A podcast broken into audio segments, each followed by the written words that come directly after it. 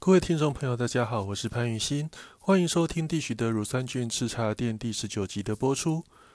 本节目希望借由 podcast 的方式，让大家对日本职棒有更深一层的了解。如果您觉得这个节目不错的话，也请您追踪、订阅、加分享，让更多人知道本节目。同时，也别忘了在 Apple 的 podcast 的平台给予五星评价。若对本节目有任何意见，或是要洽谈相关合作事宜，也可以透过节目中的 email。或是直接留言跟我们联系，我们也会在最快的时间给您回复。那你也可以在留言板上留下您的问题，我们会在节目中帮您解答。二零二二年三月二十五号将是今年日本职棒球季开打的日子。啊，本节目也相隔了相当于长的一段时间，那从今天开始会再持续为大家更新。那当然和去年球季刚开始一样啊。在星球季的第一集，我们会先跟大家介绍一下今年养乐多队的展望，十二球团的开幕投手的一些简介，还有各队的一些主力选手的大致上的一个介绍。那首先先跟大家介绍今年养乐多队的状况。那当然要介绍养乐多今年的情况，最快的方式其实就是从热身赛切入。那老实说，养乐多今年热身赛的表现并不是十分理想。今年热身赛，养乐多出赛的十七场，战绩是四胜十一败两和，胜率其实只有两成六七。那跟另外一支主场在东京巨蛋的巨人队是并列今年热身赛的最后一名。不过，既然是成为热身赛，所以其实这个成绩，即便是最后一名。其实对养乐多的球迷来讲，也不用太担心。毕竟养乐多去年的热身赛也是敬陪末座。不过最后养乐多球季最终是拿下了相隔二十年的日本一。那当然，去年拿下了联盟冠军跟日本一之后，那今年大家对养乐多的期待又是更上一层楼。那，当然在球季前，大家最喜欢看的就是各家球评对两联盟的排名的预测。像在二零二一年。绝大多数的球评都预测养乐多是垫底球队，但是最后养乐多是拿下联盟冠军。啊，相对的，二零二二年的排名预测，啊，当然各大球评就把养乐多的预测又往前调了一点。今年预测养乐多队会拿下优胜的比例还不少，但其实球季是相当漫长，而且其实整个球季下来变数也会相当多，所以这些球评的预测大家就参考就好。那当然，我个人也是有在自己的粉丝团上面预测杨乐多会拿第一名，但这当然就是完全的私心。毕竟在去年杨乐多在各家不看好的情况下，我也是猜第一名。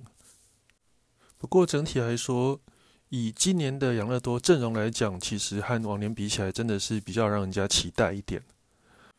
那一开始，我们先从杨乐多队的先发轮值开始谈起。那当然，在日前，高金城武就事先公告了，今年的开幕战的先发投手将是由小川太阳担任。那小川太阳也有相当丰富的开幕战先发的经验。虽然说不少人会预测今年会有个奥壮共生这位年轻小将担任先发，但是其实让小川先发，我个人是觉得不是太意外。因为其实我觉得主要有两点，第一点就是小川太阳以在先发这个经历，其实他还是比较资深的。所以，即便说他热身赛表现算是平平，但我相信他还是高金城武心目中的一个开幕战的人选之一。那另外一点，今年杨乐多是在客场打开幕战，那也是在三月二十五号在金瓷巨蛋迎战板神虎队。其实这个对战组合跟去年一模一样，只是说去年的开幕战是在神宫球场打，那今年是移师金瓷巨蛋开打。当然，京瓷巨蛋会打开幕战，最主要的原因还是因为目前春甲正在如火如荼的进行当中，所以阪神没有办法使用甲子园当他们的开幕战主场，啊，必须使用京瓷巨蛋来当他们的开幕战主场。那因此，养乐多的年轻王牌奥川公生，他是担任神宫球场的开幕战任务，这也算是把这一位未来养乐多队的王牌留给神宫主场的球迷。那当然，从热身赛后面几场养乐多的安排先发来看，接下来礼拜六应该是由高桥奎二先发，啊，礼拜日则是高梨裕人。啊，接下来的四五六号选手，以目前媒体公布的资料来看，第四站当然就是在神宫主场担任开幕战先发的奥川公生，第五场则是老将石川雅圭。至于第六站的先发投手，目前其实也还不是很明朗，但最有可能应该就是袁树里或是跟金九保优斗两人择一啊。那金九保他是在三月二十二号二军对上东北乐天金鹫的比赛，主投五点一局失两分啊，虽然是吞下败投，但是。这个整体的内容还算不错。而袁树礼部分则是在二军的开幕战迎战巨人队，主投五局十四分，那最后是也是吞下败仗。所以到时候会由袁树礼还是金秋宝会抢下最后一张的先发轮值门票，也还在未定之天呢。那整体养乐多的先发轮值的部分，那在二零二一年的球季，养乐多其实先发选手有不少可用之兵。但是就缺少了一个可以独当一面的大投手。那去年养乐多队的先发轮值里面，胜投最多就是九胜，九胜分别是小川太宏跟奥川公生。那在规定局数方面，养乐多也是完全没有人能够达到规定的投球局数。那这另外一个主因也是因为去年是是没有延长赛的，呃，比赛只要达到九局，不论是胜负或是平手，就是直接结束。所以相较之下，去年养乐多队的先发投手的负担就没有那么重，多半就是出了状况，就是牛棚投手就会马上上来救火。但是今年恢复了延长赛十二局的制度，那我想今年养乐多队不管是先发或是牛棚也好，这个负担应该是会在比去年加重一些，可能不会像去年那么的顺利。啊，至于牛棚的部分，今年的牛棚选手其实和去年。相差不多，但是最主要的是在终结者马高尔夫，还有第八局去年打破日本职棒中继纪录的清水生，这两位选手的去年出赛频率可以说是相当高，今年能不能维持稳定的出赛是相当大的一个问号。而在开幕最大的问题还是在于原定的中继投手金野龙太在前几天是确诊武汉肺炎了。那势必会缺席一段时间了。那原本预计调往先发投手的梅野雄武，可能也会因为这样而来到牛棚去担任候补。那以目前开幕战的牛棚来讲，原则上应该就是第七局十三、第八局清水胜、第九局是马高夫。那其他选手则是视情况而定，像是田口跟版本就是会以对付左打为主。那当然，田口另外一个身份也可能会担任比较长中继的任务。那如果说今年牛棚比较让人期待的选手，应该就是去年的第一指名木泽尚文。那木泽尚文去年是养乐多队的第一指名。那原本养乐多队是相当期待他在去年的表现，甚至希望他可以担任集战力。不过木泽在二军的表现还是差强人意，甚至连先发都扛不太起来。不过在今年热身赛。在投手教练伊藤智人的建议下，练了秀斗，也是所谓的喷射球。在热身赛表现也算有一定的水准，也让木泽取得了一个开幕一军的门票。虽然说以他现在的投球内容来讲，要挤进所谓的胜利组可能还是有点困难，但只要留在一军就会有机会。毕竟木泽他也是球团相当倚重的一位选手。那整体而言，养乐多今年投手的可用之兵还是相当多，不管是先发或是牛棚都差不多。那当然还是看这几位选手的调整。那另外一个挑战就是先前有提过的，今年开始又恢复延长赛十二局的制度。那当然和去年一样，最重要的一点就是保持健康。去年主因也是因为大部分的投手都处于一个健康的状态。所以才能够有良性的竞争，那也让养乐多队能够走到最后。而且除了这些旧的成员之外，像二零二一年的第一指名山下辉，如果山下辉能够在球季的中段加入养乐多的先发轮值，相信也能够有效提升养乐多队的整个投手的战力。那至于打者的方面呢？其实今年养乐多队的先发跟去年并不会相差太多。只是说，在热身赛，大家感觉打起来有气无力的，尤其是全垒打部分，总共只击出了三支，打击率两成一八，也只赢过巨人队的两成一五多一点点。不过，其实从整个十二支球团热身赛的表现哦，那全垒打最少的就是去年打总冠军战的两支球队养乐多跟欧力士。那我个人认为，可能和去年球季太晚结束有点关系哦，因为去年。养乐多跟欧力士总冠军战是打到了第六场才结束，那那时候都已经快十二月了。那就看接下来球季开始之后，那以长打火力闻名的养乐多能不能赶快找回以往这些长打的身手。那先发的阵容部分，那开路先锋应该还是岩见泰隆。岩见泰隆的热身赛表现的算是养乐多几个表现比较正常的野手之一啊。只是说先前因为养乐多另外一个外野手山崎黄大朗确诊，所以让岩见泰隆是暂时被隔离了一段时间。那所幸是在最后关头回到了先发阵容，啊，不会影不至于影响到开幕。那青木玄清这位老将今年也正是来到了四十岁啊。其实从去年开始，青木的表现就有明显的走下坡的迹象。那像去年他的打击率只有两成五八。全垒打也只剩下九支，那算 OPS 也只有零点七一九，甚至连生涯打击排行榜第一名的位置也拱手让人。当然，这也不能太苛责他，毕竟青木已经四十岁了。只是说，接下来球团必须要正视青木全勤接班人的问题。那其他三四五棒山田哲人、村上宗隆、神田那这个部分，应该是没什么大疑问那即便他们热身赛表现并不是十分的出色，但我相信进入例行赛之后，应该可以慢慢的调整回来。啊，捕手的部分，今年穿上二十七号球衣的中村优平已经确定是因为受伤没有办法赶上开幕。哦，果然二十七号的球衣不是那么好穿的。那接下来捕手这个位置就有点比较尴尬。啊，年轻小将内山壮真。当然，他在热身赛的打击表现是相当的不错。刚刚提到养乐多队在热身赛团队只击出了三支全垒打，那三支全垒打其中有一支就是内山壮真打的。只是说内山壮真他现在最大的问题还是在于他的手背，而另外一个捕手古贺优大，他的问题则是在打击。如果今天可以是内山的打击加上古贺的手背的话，那当然不用太烦恼。只是说，以现在这种情形，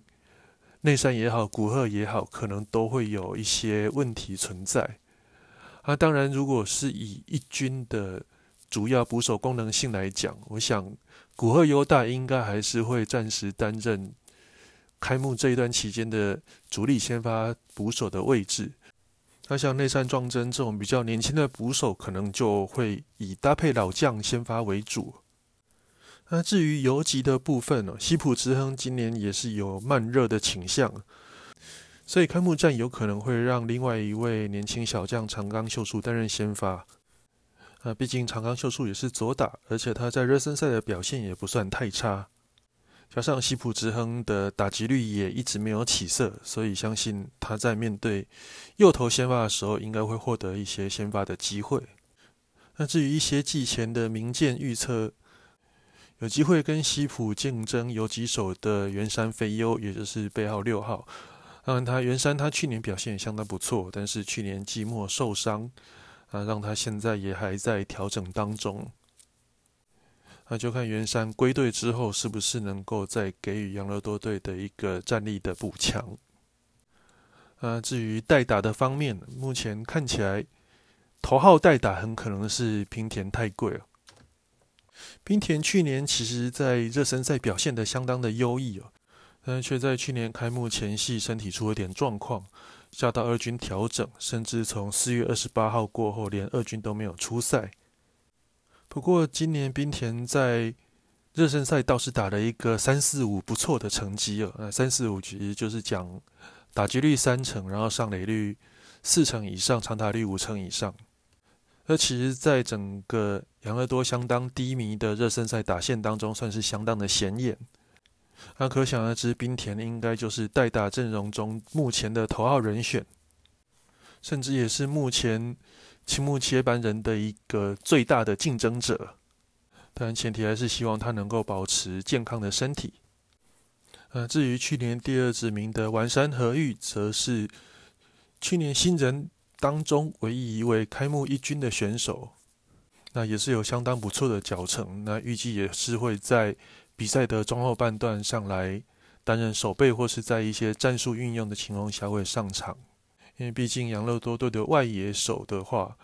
目前除了岩见泰隆在攻守都是比较稳定的话，其实 UIS Santana 整个手背是相当的有问题啊。青木玄琴前面也提到，他也已经高龄四十了，你要再期望他一年再打个三四百个打数，好像也有点不切实际啊。当然，这些都是养乐多队目前高进城我必须要去面对的问题。那除了这些开幕的正选选手之外，啊，还有山崎黄大郎，目前是因为确诊，所以还在二军，算是在隔离中。那去年在代打有不错成绩的宫本丈，今年也是热身赛打了两三场之后，就因为受伤，那在下到二军调整。那虽然说二军的资讯是稍微少了一点，不过从一些球迷的现场目击来看呢，宫本丈也开始恢复了一些简单的手背练习。那如果能够早日回到一军，那相信对杨乐多队的战力也是能够有所提升。那整体来讲，当然去年刚拿下冠军的杨乐多队，今年的战力是相对还算整齐，只是说今年最大的问题还是在于从九局改到十二局，因为去年不管是投手方面还是守备方面呢，那因为只打九局，所以其实去年高金在调度上可以说是相当的灵活。那投手方面算是相当的倚重牛棚，而野手方面则是守备组大概在第七局、第八局就会上来加强球队的守备能力。但是今年如果说在比赛呈现焦灼状态的时候，可能没有办法像去年那么的当机立断。而且去年养乐多队拿到了日本一，相信今年其他中央联盟的其他五队也会针对你这支养乐多的今年的整体的战力来。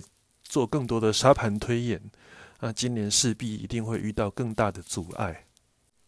而且杨乐多这支球队其实有一个很大的特点，就是他在拿完冠军或是第二名的隔年，他的整个名次几乎都会往下掉。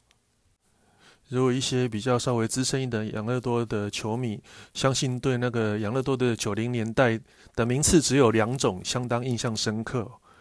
从九二年开始到二零零一年。养乐多队的团队排名不是一就是四，可以说是相当的大起大落。那你说养乐多在九零年代是不是一支强队？那当然是毋庸置疑。但是他在没有拿到冠军的那些年代，他都是以 B 级作收。那你最近这几年来看呢？其实从养乐多从二零一三年以来，养乐多的排名是六六一、六六二、六六一，起伏可以说是相当大。所以你说去年杨乐多队的战力那么理想，你今年能不能够继续维持下去？其实也是有很大的未知数。那这当然就考验到高金城武的带兵功力。那聊完杨乐多队今年开幕的状况之后，接下来就跟大家介绍一下开幕战十二支球团的先发投手，还有一些主力的状况。那第一个当然先介绍阪神跟养乐多。啊，阪神跟养乐多除了不仅是去年中央联盟的前两名之外，这也是目前为止台湾唯一可以看到的日本职棒的直播。那今年某某 TV 还是有直播阪神虎队的主场比赛。啊，虽然说在电视平台它是有个处于一个 delay life 的情况。但是在 My Video 的网络平台上面是可以看到直播，至少对日职球迷来讲，不用再透过什么所谓的低调连接去找日本职棒的转播。那你希望说接下来看台湾的电视台会不会有更多的平台来去跟其他的球队接洽？那关于养乐多队阪神的这一场开幕战的比赛，刚提到养乐多队先发投手就是小川太宏，而阪神队的部分是藤浪金太郎。虽然说阪神原本是要由去年的圣头王清流晃洋担任先发，但是因为青牛黄洋又因为确诊的关系，确定没有办法赶上开幕，所以就让去年的先发藤让金太郎连续第二年担任阪神虎队的开幕战先发。而养乐多队的小川去年也是担任开幕战先发，所以这个对战组合跟去年可以说是一模一样，只是比赛的场地由神宫球场转移到了大阪京瓷巨蛋。啊，当然一些比较吸引大家的数据啊，那去年表现有点虎头蛇尾的佐藤辉明，今年在热身赛打击也相当的不错。打击率三成二七，打点也是全队最高的十一分。而以往以担任五度开幕战先发的小川太宏，他在开幕战的防御率也只有低到一点四二。相信这也是让高金成武决定让小川太宏担任开幕战先发的其中一个原因呢。那也因为这一次养乐多队跟阪神虎的三连战系列赛，台湾都看得到，所以在这边也补充上。接下来两场两队的预测先发，养乐多队的第二站预测的先发应该是高桥奎二。那高桥他也是去年在总冠军战有相当优异的表现，那以一场完丰盛的优异表现拿下了总冠军战的优秀选手。那阪神虎第二场的先发应该是小川一平，小川一平去年还是都以。牛棚投手为主，不过今年热身赛表现的是相当的优异也让他抢到开幕战第二战的先发位置。至于第三战的话，养乐多队是派出，应该是派出高梨裕人，他对上阪神虎队的新人同福拓马。啊，同福去年是阪神虎队的第三指名，毕业于新系医疗福祉大。虽然说他在先前二军的比赛大爆炸。但是在上一场一军的热身赛对上欧力士队，啊，主投五局只被打出三支安打，没有失分，而且欧力士也是去年太平洋联盟的冠军球队，也让世界监督对他有相当大的信心。而且同夫杜后马在大学的时代也曾经丢出过完全比赛，这也是他们关甲新学生联盟的第一场史上第一场完全比赛。相信这个去年中央联盟一二名的对战组合，在今年开幕战就直接正面对决，相信内容应该是会相当的精彩。那接下来是巨人队跟中日队的部分。巨人队的开幕战先发投手依旧是菅野智之，那对上中日龙队的大野雄大。那两位选手都是前泽村赏得主，所以这场也是一个泽村赏的投手等级的对决。那今野智之也是生涯第八次的开幕战先发，大野雄大则是第四次，两位都有相当丰富的开幕先发经验。不过巨人队今年在热身赛刚刚也提过，跟养乐多一样，都是在热身赛垫底。而且巨人队的先发主力游击手坂本勇人也因为受伤没有办法赶上开幕，这也让这场比赛又多了更多的变数。不过中日也是有伤兵啊，他先发二垒手高桥周平也是没有办法赶上开幕，按这位置应该会由阿布寿树来担任先发二垒的位置。那巨人队很有可能是由生涯对大雄大打得不错的广冈大志担任先发游击手。那第三组对战组合则是横滨 DNA 对上广岛东洋鲤鱼队，那这场比赛是在横滨球场举行。那横滨的开幕战先发投手则是由东克树担任先发。那东克树是二零一八年的中央联盟新人王，但是接下来也因为受伤的关系，也是相当长的一段时间没有出赛。那今年热身赛出赛了三场，那总共也只掉了一分，这也让他获得了生涯首次开幕战先发的机会。而他的对手则是广岛的大濑良大帝。太阳大帝他也是连续第四年的担任开幕战先发投手的位置，而在二零二零年也是面对上横滨 DNA 担任开幕战的先发投手。那场比赛，大良除了完投之外，更自己击出了个人职棒生涯的首支全垒打，可以说是一个人就打倒了横滨 DNA 队那横滨 DNA 的部分，在两位洋将欧斯汀跟 Soto 先后受伤，没有办法。先发的情况下，那确定开幕的先发第四棒将由木秀悟担任。那木秀悟去年球季结束也是拿到了新人特别赏，啊，但这也是一个新人王的遗珠之憾。不过他今年热身赛也是表现得相当的优异，打击率高达三成九五，也让他获得一个第四棒的一个机会。那广岛的部分，在铃木成也离开广岛之后，右外野这个位置，则是由新人莫包生大抢下了开幕先发右外野的位置。那莫包他是去年广岛队的第六指名，还是经历过了东洋大学、大阪瓦斯队。那有一个比较有趣的因缘是，莫包曾经在大三的时候跟东克树对决过，那当时也曾经从东克树手中挤入全垒打。啊，接下来是太平洋联盟的部分。而太平洋联盟部分，乐天跟罗德的对战组合，乐天则是派出了泽本昂大担任开幕战先发。那泽本也是有相当丰富的开幕战先发经验。那泽本也是前一位在新人年就担任开幕战先发的投手，而且去年泽本对上罗德的四场先发自责分率只有一点六一。啊，相信这也是让泽本担任开幕战先发的主要原因之一。阿罗德这方面则是由石川部担任开幕战先发，那这也是石川部生涯第三次担任开幕战的先发投手，所以这个开幕战先发对他来讲也是相当的熟悉。不过这场比赛另外一个焦点则是石川部的搭档，呃。罗德队的监督井口之人是已经事先宣布，这一场的先发捕手将由高中新人松川虎生担任先发捕手的位置。那松川也是史上第三位在开幕战就担任先发的高足捕手，而前一位其实就是大家熟悉的炭谷银人朗，那目前是在巨人队。而炭谷当年在二零零六年也是担任老将西口文也。担任蹲捕的工作，而史上第一位高中毕业就担任先发捕手的选手，则是一九五五年大印队的古本选手。而且那场比赛最后他们是拿下了完封胜，这也是一个相当难得的记录。那接下来要介绍的是西武跟欧力士的个对战组合。那西武的先发投手高桥光成也是连续两年都担任开幕战的先发。而且高桥去年对上欧力士的对战成绩相当不错，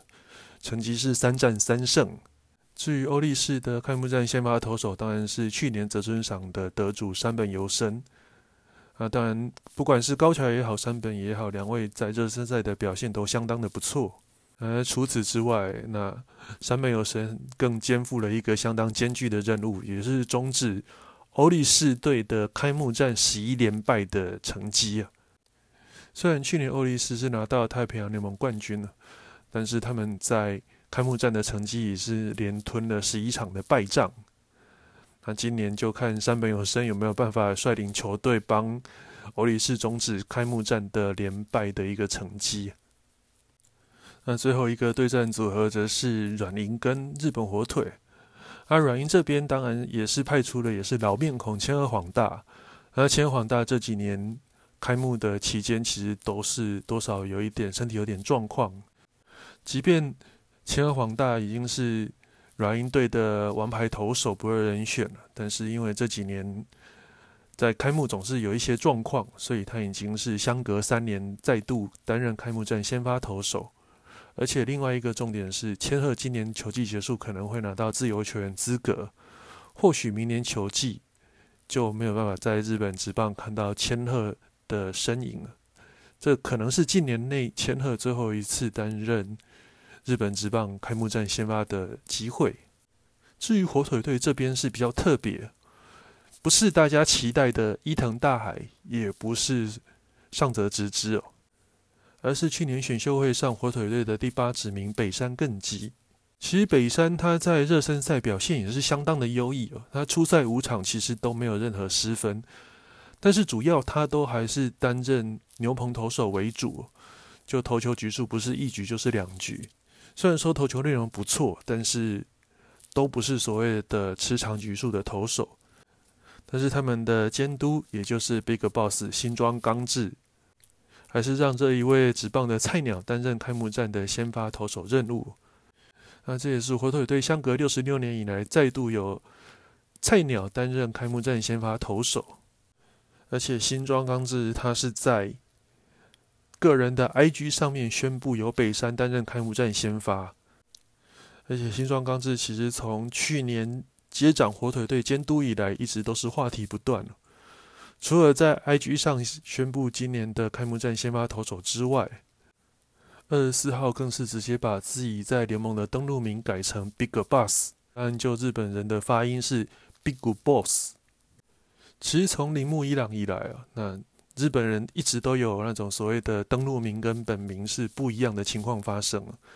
当然，以及洛当时铃木一朗他是用假名登录。那新庄其实他在球员的时候，他也有用信九 S H I N J O，用他姓的英文拼音来当登录名。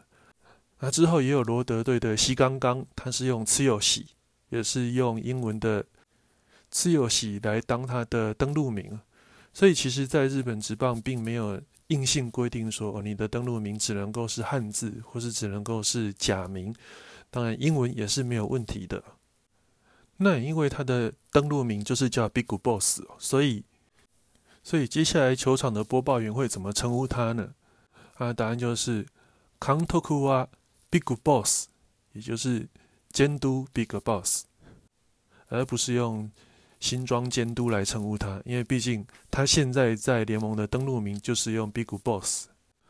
那从去年季末开始，其实新装刚志一直在媒体占有相当大的篇幅。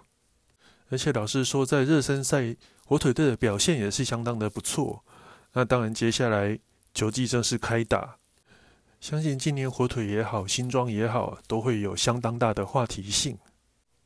那今天的节目就到这边告一段落。啊，谢谢大家的收听。二零二二年的球季也即将正式开始。那这两年受到疫情的影响啊，那不管是比赛的内容也好，或是进场的观众也好，也都受到了不少的限制。那也希望今年开始，整个情况能够往好的方向发展，让台湾的球迷能够早日顺利进到日本职棒的球场去欣赏精彩的日本职棒比赛。那我们就下次再见喽，拜拜。